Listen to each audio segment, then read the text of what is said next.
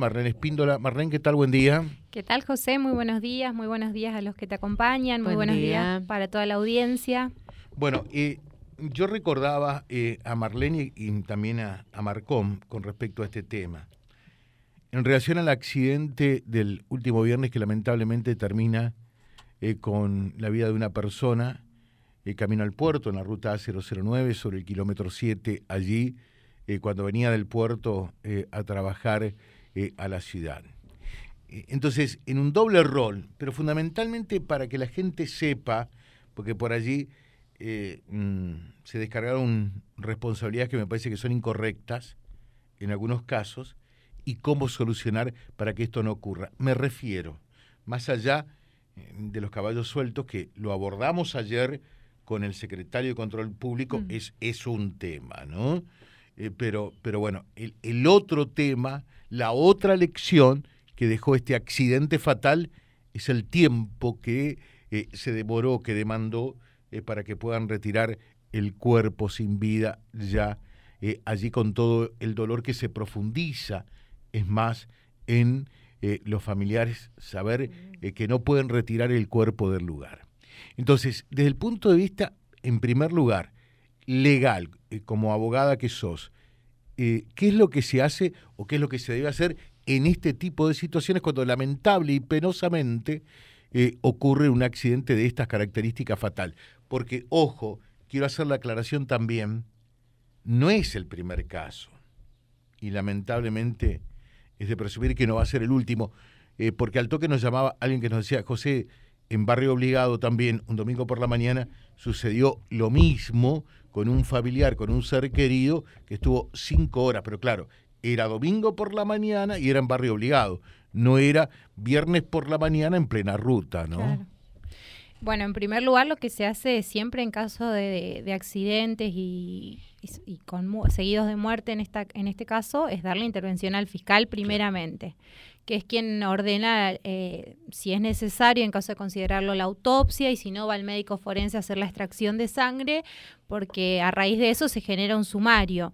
En este caso, bueno, la persona chocó contra un caballo que debe tener un dueño y después puede o no corresponder que la familia, si así lo considera, inicie acciones civiles eh, por daños y perjuicios contra el dueño del animal, porque todo el que tiene un animal tiene una responsabilidad civil. Eh, por eso mismo es que se hacen los sumarios para descartar eh, otro tipo de muerte, para descartar el, el- si la persona iba alcoholizada o no. En este caso entiendo que, que no Que es no. el caso, eh, pero bueno, puede llegar a haber casos que sí, porque eh, llegado el caso, si la familia eh, del fallecido acciona, todas esas cuestiones, como que vaya alcoholizado o que vaya en contramano, que ha habido acá eh, varios accidentes que también resultaron en muerte donde las personas iban en contramano, son eh, motivos de reducción de la responsabilidad. Lo que implica que al momento de pagar, por ejemplo, una compañía de seguro, del 100% que debía abonar, por ejemplo, por muerte, hablemos de 5 millones de pesos, si la responsabilidad es compartida entre las dos partes, les va a tocar solamente el 50%, es decir, va a cobrar solamente 2.5 millones. Eh, entonces, por todas esas cuestiones es que se, eh, se da intervención al fiscal, intervienen toda- todas las partes que, que nombramos, el médico forense y demás. Después tenemos la cuestión muy puntual y que nosotros lo denunciamos ya en febrero del año pasado, que tiene que ver con que en la zona no tenemos morguera. Nosotros teníamos una morguera. A ver, para que la gente entienda, la, la morguera es un vehículo especial exactamente. encargado de trasladar Los bueno, cuerpos. los cuerpos sin vida, ¿no? Exactamente. Sí. ¿Qué quiere decir? Que puede ser que el fiscal intervenga, intervenga rápido, que el médico forense va, vaya y haga el trabajo rápido, eh, haga la extracción de sangre o lo que corresponda, que se tomen las mediciones, porque la policía también para hacer el sumario toma las mediciones de cómo quedan ubicados los vehículos, porque en base a eso después se determina lo que es la mecánica del accidente. Y digo esto, lo, lo digo en forma generalizada, en- puntualmente cuando intervienen dos vehículos, en este caso, al tratarse de un animal, eh, es otra la cuestión, pero generalmente son los pasos a seguir. ¿Qué quiere decir? Que los funcionarios públicos pueden ser muy eficientes y concurrir al lugar muy rápido. Nosotros tenemos un problema puntual y un problema muy grave, que es que no tenemos morguera. O sea, no tenemos la camionetita, el camioncito donde se trasladan los cuerpos. Entonces, los cuerpos sin vida. Sin vida, exactamente. Entonces, eh, pasa esto que ocurrió lamentablemente a esta familia, que están tres o cuatro horas esperando a que alguien venga a recoger el cuerpo. Muchas veces eh, yo sé que el servicio lo estaba prestando desde la cooperativa de Avellaneda, la morguera está en Vera. Nosotros tuvimos un montón de gente que nos contactó por esto. Eh, a mí me ha tocado también muy de cerca el año pasado con un familiar y también eh, en, en, un accidente camino al puerto y también ha sido sumamente doloroso para la familia. Entonces, por todas estas cuestiones es que nosotros veníamos pidiendo y vimos ya que esto era es un problema, es un problema que se va a acrecentar, que lamentablemente en este caso yo vi las repercusiones que hubo en redes y demás por el caso puntual, pero que ocurre y ocurre en todos los accidentes, por ahí no siempre toma estado público. No, no tiene la visibilidad que tuvo este exactamente, Exactamente, pero ocurre, ocurre todas las veces que hay un accidente. Ninguno de nosotros, lamentablemente, porque son desgracias de las que uno no, no está exento. Entonces, eh, por eso es que nosotros hicimos hace más de un año el pedido puntual de una morguera, eh, repito, el departamento tenía una, después por una decisión, no, no, sabemos bien en qué se basó, fue enviada a Vera y nosotros nos quedamos sin morguera. Nosotros en algunas cuestiones lo que habíamos eh, la forma que habíamos encontrado por ahí de solucionarlo era directamente con la cooperativa. Por supuesto que no es lo mismo porque la cooperativa presta eh, otro tipo de servicios, es un servicio que, que no es un servicio que se da desde el Estado, digo, sino que es un y servicio... Hay que pagarlo, exactamente, hay que pagarlo, exactamente, es un servicio privado. Eh, incluso en algún momento, en alguna reunión que habíamos mantenido con quien era antes director del hospital se había charlado también de la posibilidad de firmar algún tipo de convenio como para subsanar mientras tanto esta situación con la cooperativa de servicios públicos, eh, como para que la familia no tenga que atravesar esto que es sumamente doloroso y no poder retirar un cuerpo y no poder velarlo y, y estar ahí en las circunstancias en las que está la familia cuando pierde un ser querido es sumamente terrible, es sumamente doloroso. La verdad que no, nadie, nadie se merece atravesar por eso y nosotros justamente es, este tipo de situaciones las que intentamos evitar. Eh, vamos a volver a reiterar ese pedido porque entendemos que tenemos que seguir impulsándolo y vamos a insistir hasta que tengamos algún tipo de respuesta. Y te repito, José, este caso tomó por ahí eh, estado en los medios, se puso en agenda, pero lamentablemente es algo que ocurre a diario. ¿Se puede dar el caso entonces eh, que si hay un accidente fatal, ojalá que nunca ocurra, por supuesto, eh, mm, allá pasando las toscas, la morguera tenga que ir de ver a las toscas y hasta que no llegue la morguera el cuerpo queda allí? Exactamente. ¿Se da ese tipo de casos? Sí, exactamente, exactamente. Sí, sí, sí, sí, sí. Porque justamente no tenemos acá eh, quien, quien nos brinde el servicio, digamos. Y si no, no interviene, como dije, la cooperativa, que es la que está en condiciones hoy por hoy de hacerlo, eh, estamos en esa situación. Y que implica mucho más de, del viaje que es de Vera a las Toscas, porque en este caso de Vera a Reconquista la familia cuenta que estuvo tres horas esperando y es muchísimo tiempo en medio del dolor. La verdad que me parece que en estas cuestiones puntuales, eh, como Estado, eh, digo, tenemos una grave falla, ¿no? Porque el deber que tenemos debería ser no aumentar el dolor de una familia cuando ya está pasando por este tipo de situaciones y demostrar un poco más de humanidad en estos casos. Y me parece que no se está pudiendo conseguir, lamentablemente. Em, además de Morguera, está faltando también médico forense. Médico forense habíamos pedido nosotros, médico policial en su momento. Estuvimos reunidos eh, hace dos semanas, si no me equivoco, con eh, el fiscal Rubén Martínez y nos comentaba que también necesitan personal de forma urgente. Eh, habían, no sé si recuerdan, nosotros habíamos pedido que se concurse para cubrir los cargos de fiscales y bueno, ahí están a la espera de eso, de ver cuántos fiscales van a venir para, para nuestra circunscripción judicial. Digo, realmente estamos demostrando muchas falencias en un montón de cuestiones que me parece que, que no deben pasar tan desapercibidas como lo están haciendo, ¿no? Nosotros en la reunión que teníamos con el doctor Martínez, Martínez charlábamos de, la importancia por ahí de, de, la función que cumple el MPA.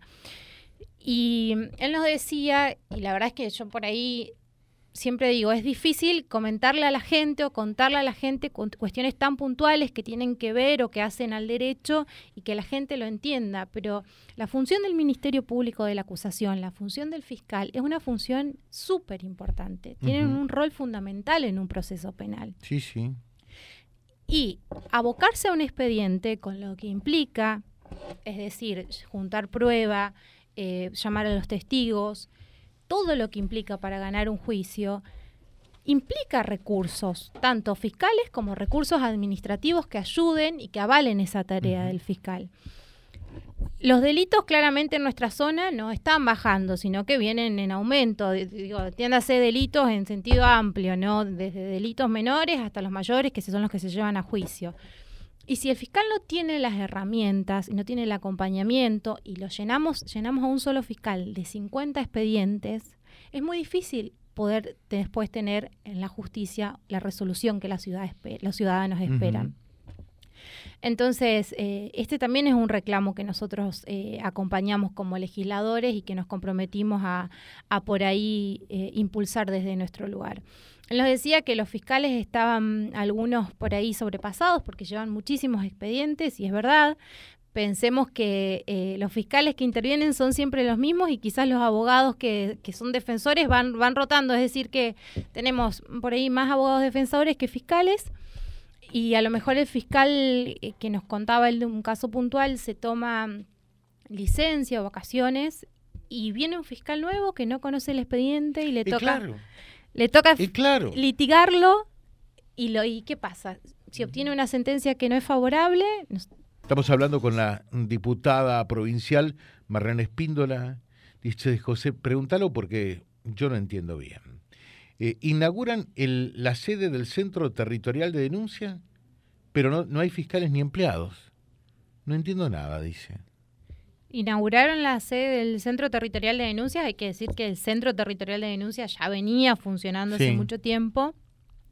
Eh, y es al efecto de eh, solamente ir, en vez de ir a la policía, digo, vos vas ahí, te toman la denuncia y después pasa al, eh, al MPA. O sea, el Centro Territorial de Denuncias no interviene como organismo acusador en un proceso, no interviene como parte en un proceso, solamente se limitan, si a mí me robaron, yo voy y hago la denuncia eh, ante las personas que trabajan ahí porque me, y digo que me robaron o que, qué sé yo, que sufrí un asalto o que lo que fuere, y después se da intervención al MPA, pero solamente se limita a eso, a tomar la denuncia. ¿no? No tiene que ver con otra cuestión. El tema de los fiscales es eh, mucho más complejo. ¿Por qué? Porque entiendo que el, Centro Territorial de Denuncias, eh, las personas, no, no, no, no tengo la información de si concursaron, pero es mucho más fácil nombrarlas, digamos, y en cambio los fiscales es por concurso y los pliegos deben ser enviados y aprobados en la legislatura. Nosotros ya tuvimos problemas hace dos meses con los pliegos. De jueces. Eh, de jueces, exactamente que fueron retirados y que hasta el día de hoy no hay novedades de si van a volver a ser enviados o no.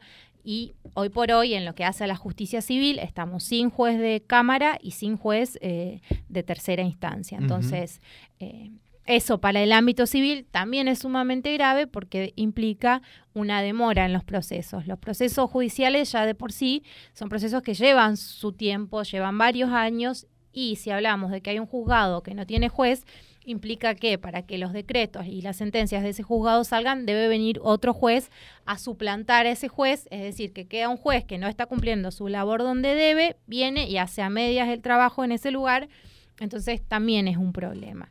Eh, acá dicen, y, los cuerpos sin vida no se pueden cargar en las ambulancias? No, precisamente, no. No, no, no, no, no, Por eso exactamente existen lo que, lo que son las morgueras.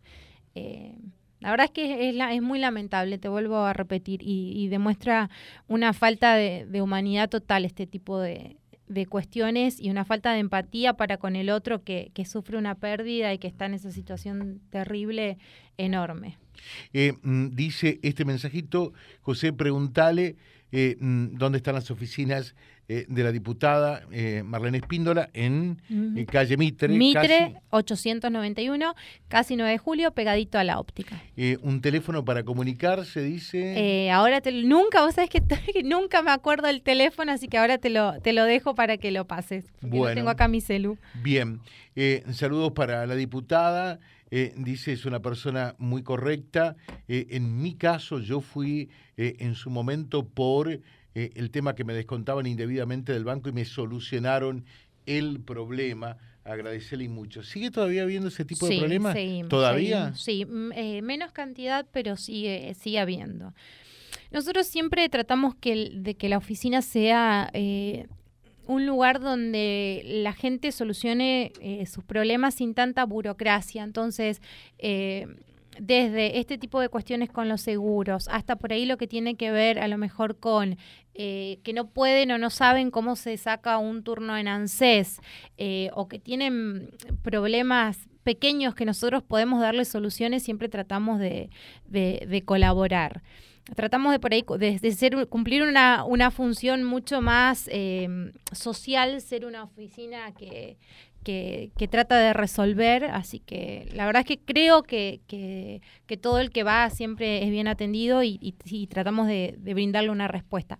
Acá tengo el número de teléfono, Sí. si te parece, José. 38 62 54. 38 62 54. 38 62 54. 54. Muy bien, eh, dice buen día José, eh, que tengas un excelente día vos, tu equipo y un abrazo inmenso a la diputada eh, Marlene Espíndola de parte de Cristina de Barrio La Loma que está escuchando el Un beso programa. enorme a ¿Mm? Cristi y a toda su gente de La Loma. Un saludo y muchas gracias, muy atenta. ¿eh? Muchas gracias a ustedes por la invitación y un placer enorme. Muchas gracias. La diputada provincial Marlene Espíndola charlando con nosotros aquí en la mañana. En la mañana, Vía Libre. la radio